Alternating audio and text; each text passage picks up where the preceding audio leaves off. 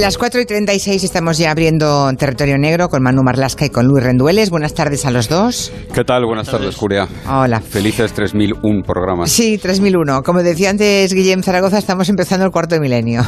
no está mal, ¿eh? no está mal. Bueno, ya saben ustedes, lo contamos aquí, que el exactor y director de cine porno Nacho Vidal pues está acusado nada menos que de un homicidio imprudente de un fotógrafo que se dedicaba a la moda y que se llamaba José Luis Abad. Los hechos no son de ahora, son del verano pasado, cuando Abad pues acudió a una finca que tiene Nacho Vidal en Enguera, en Valencia, y allí pues se sometió, por lo visto voluntariamente, a un ritual que él creía que le ayudaría a superar eh, las adicciones que tenía, ¿no? Se llama el ritual del sapo bufo. Esto no sabía nadie de lo que, de lo que iba, pero ahora ya todos nos hemos enterado un poco. El caso es que la cosa acabó de la peor manera posible, porque el fotógrafo José Luis Abad murió de una parada cardiorrespiratoria después de haber inhalado ese, mm, bueno, ese tóxico, que es un tóxico muy potente, que procede de las glándulas de, de ese anfibio, ¿no? de ese sapo. Casi un año después, la Guardia Civil elaboró un atestado en el que considera a Nacho Vidal, a su prima Verónica y a un amigo como responsables de los delitos de homicidio imprudente y contra la salud pública.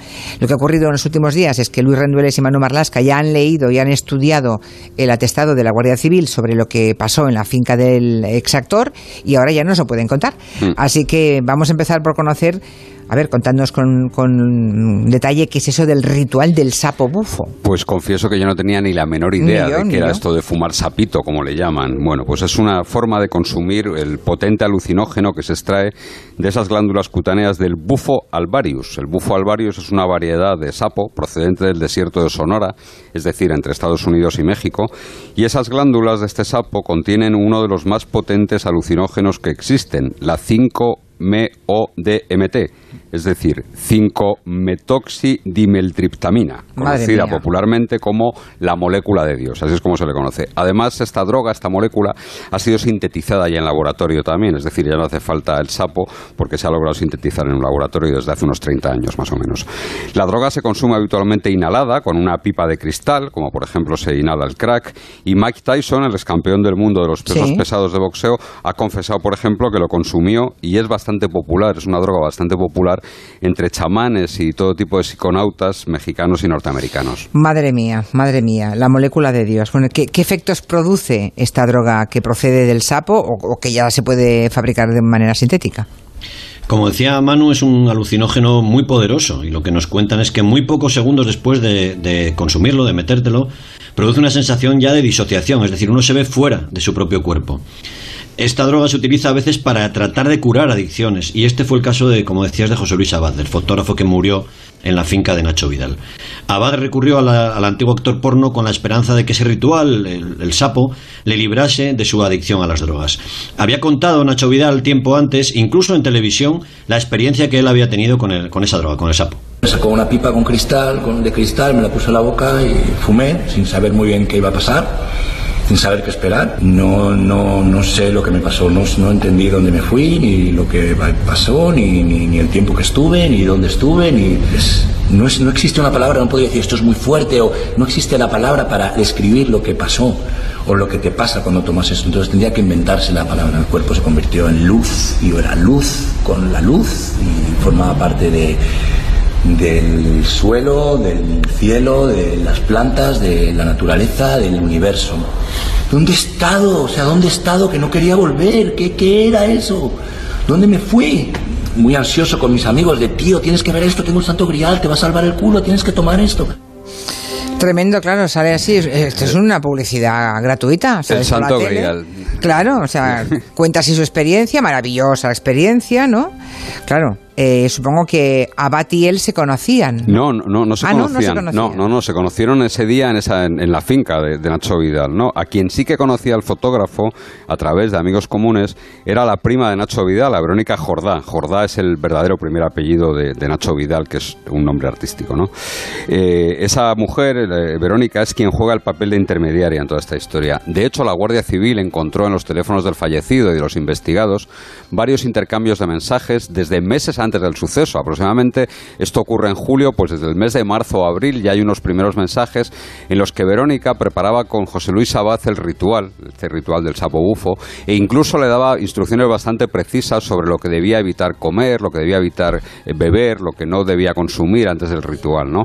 Verónica, por ejemplo, le dice en estos mensajes que no beba alcohol, que coma sano, sobre todo fruta, verdura y pescado, que evite la carne roja, que no tome drogas tampoco, y lo cierto es que unos días antes de la fecha prevista para la ceremonia, que ya se había fijado el día en el que ocurrió, eh, José Luis Abad le confesó a la prima de Nacho a través de un WhatsApp que había tomado algo de alcohol y que se había metido cinco o seis rayas de coca un poco antes del ritual, ¿no? Eh, preguntó si pasaba algo y Verónica le dijo, bueno, no creo que haya problema, lo único que seguramente el viaje será más fuerte, le dice. Y así llegamos al día 28 de julio del verano pasado y es ese día cuando se produce una llamada a emergencias que dice que hay una persona que se encuentra mal y que está en la finca que Nacho Vidal tiene allí en, en Enguera, ¿no?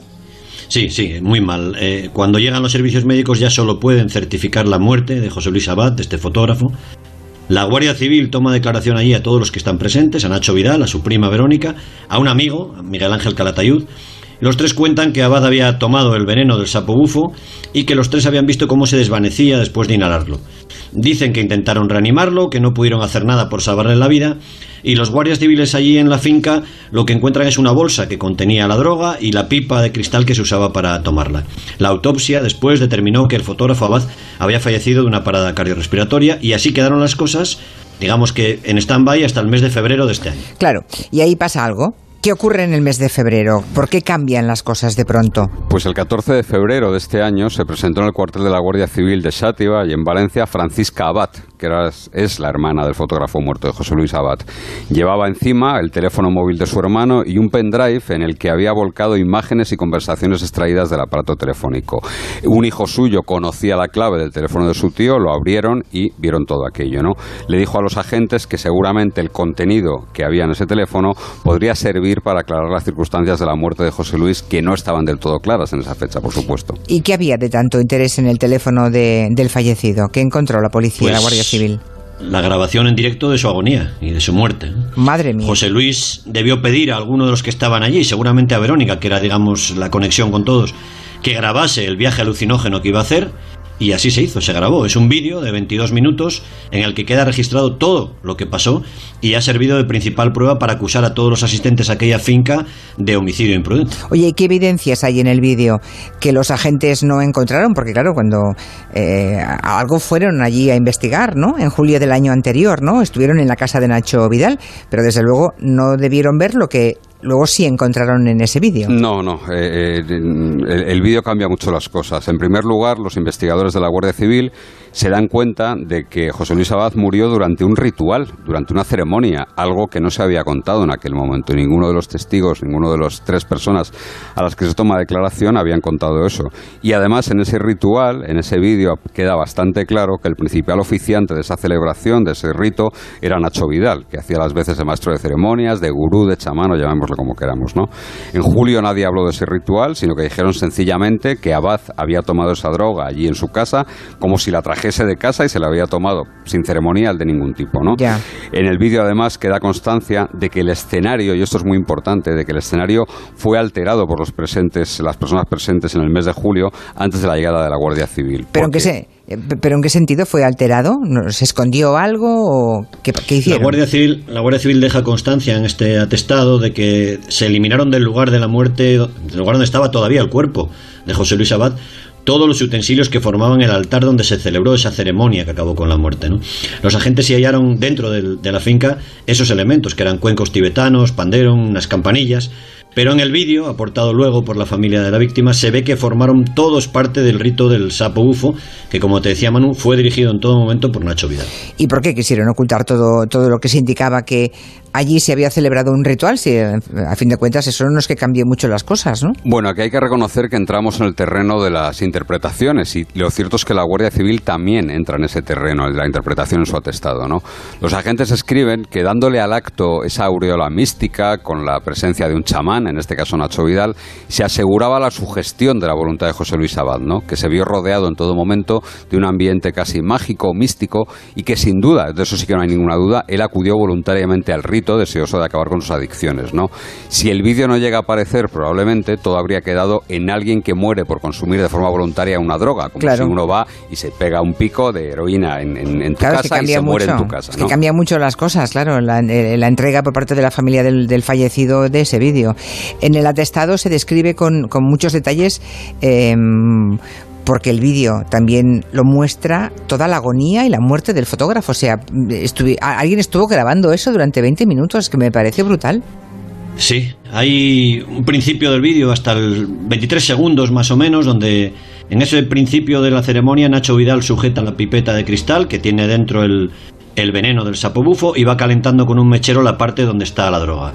Abad, el fotógrafo, el que se somete a la ceremonia, tiene en la boca el extremo del tubo mientras Vidal va efectuando esa maniobra. El otro hombre que estaba allí, Miguel Ángel Calatayud, está junto a ellos con un pandero que sirve como una especie de pantalla para aumentar la concentración del humo.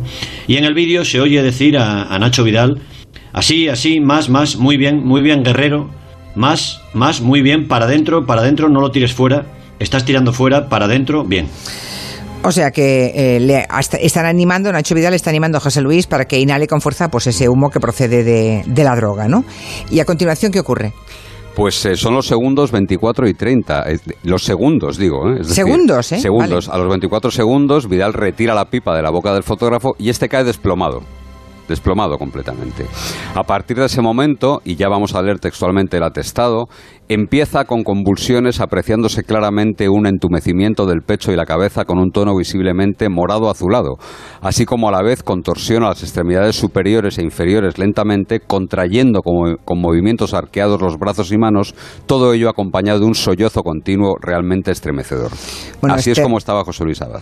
Terrible ¿eh? la descripción de, esta agonía, que empieza en el primer minuto ¿no? de toda la ceremonia grabada. Y a partir de ese momento, ¿qué, qué hacen los presentes? Porque claro, si dice el atestado de la Guardia Civil que se le ve convulsiones, entumecimiento del pecho, tono morado, azulado. Cianótico lo describe. Cianótico, Que, hay que llamar urgentemente a un médico, ¿no? A los servicios sanitarios.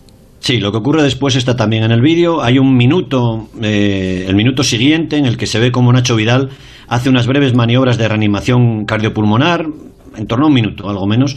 Le da un masaje cardíaco poco artesanal, intenta hacer la respiración boca a boca de forma muy rudimentaria, pero ya después, desde el minuto 2 de la grabación al 14, durante unos 12 minutos, Nacho Vidal observa la agonía del fotógrafo y se limita a echarle de vez en cuando agua en la cara. A pesar de que es evidente que Abad no reacciona, sino que va empeorando.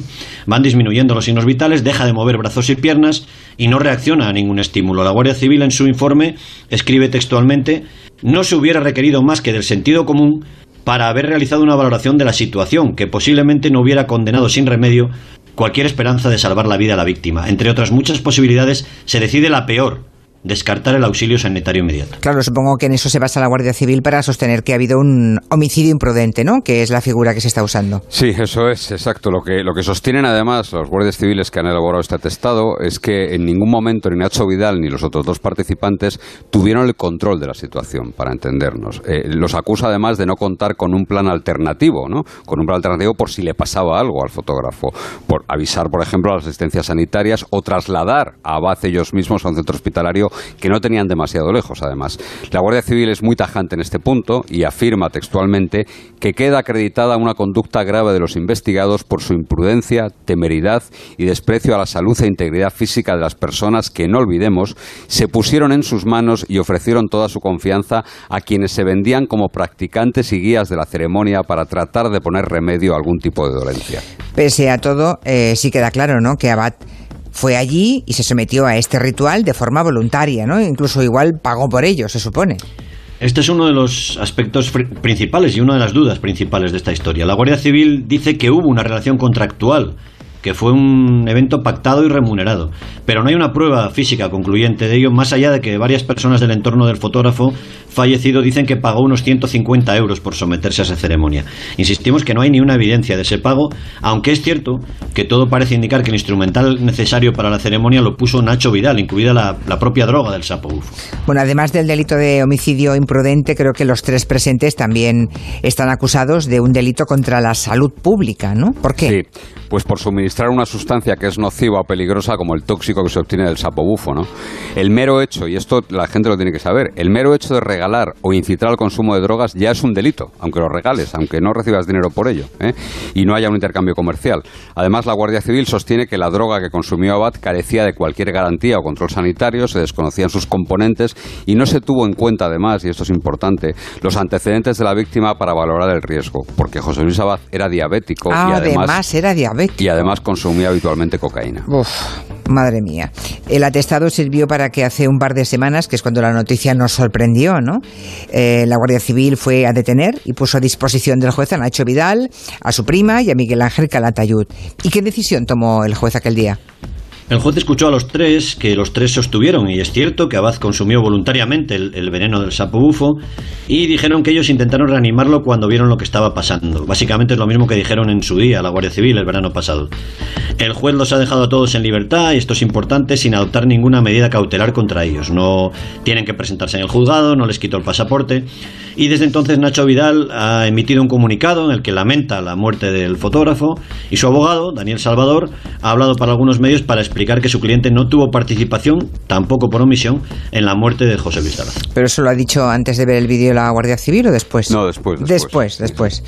Bueno, y, la familia del fallecido, la familia de, Abad, se ha quedado conforme con las explicaciones? Pues no, como te puedes imaginar, no. De hecho, está personada como acusación particular en el procedimiento por la muerte de Abad a través del abogado Javier Villarrubí, también de Barcelona, mm, que evidentemente sí piensa que algo más se hubiera podido hacer por, por salvar la vida del fotógrafo, ¿no? Aunque reconoce y también se reconoce desde la familia que él fue, él acudió voluntariamente a someterse a ese rito y que él consumió voluntariamente ese veneno del sapo bufo, ¿no? Si nos preguntas a nosotros, después de leer con detenimiento el atestado, la impresión que uno saca de la lectura de, ese atestado, de esos autos, es que Nacho Vidal pecó de inexperiencia, pecó de, o se pasó de listo, por decirlo de alguna manera. Pecó de temeridad al hacer de chamán de una ceremonia en la que se, en la que se consume una sustancia que es extremadamente peligrosa. Claro, eso es lo que hay que saber. Que se ha demostrado extremadamente peligrosa en otros lugares del mundo, ¿no? Y yo creo que ese exceso de confianza y lo bien que le fue a él, desde luego, consumiendo este veneno, tal y como hemos oído, pues le hizo pensar que no iba a pasar nada. Claro, que lo contaba como si fuera una película fantástica. Y pensó que esas convulsiones, que ese deterioro que se veía y que se ve en el vídeo, pues eh, era parte del viaje que estaba. Ya, ya, claro, claro. No supo interpretar que estaba literalmente muriéndose delante de y agonizando. Qué terrible. Ahora, ¿qué, ¿en qué situación personal anímica hay que estar para para desengancharse de las drogas que consumes, te sometas a una, a una droga de la toxicidad y el peligro de, de, eso del de, ese veneno del sapo, ¿no? Sin saberlo. cómo hay, que estar, ¿no? hay, hay un montón de hay un montón de remedios supuestamente milagrosos por internet, ¿no? Para sí, por aquí cuando habéis empezado me decían algunos oyentes que incluso se publicita que no es que sea ilegal, que es como alegal eh, bueno, el, activo, el principio activo de esa droga es un, eh, está fiscalizado por Naciones Unidas, es decir, está en la lista 1 de, drogas eh, prohibidas, ¿no? Con lo mm. cual el comerciar con ellos sí que está prohibido. Sí que está prohibido, vale, vale. Entonces no, no, es que por aquí aquí me decía que, que lo ha visto publicitándose en algunos centros. Tremendo. Eso será cierto, seguro. Sí, probablemente. Bueno, pues nada, em, la semana que viene más. Gracias, Manu. Adiós, Luis. adiós, adiós. Veremos cómo acaba esta historia, ya se lo iremos contando.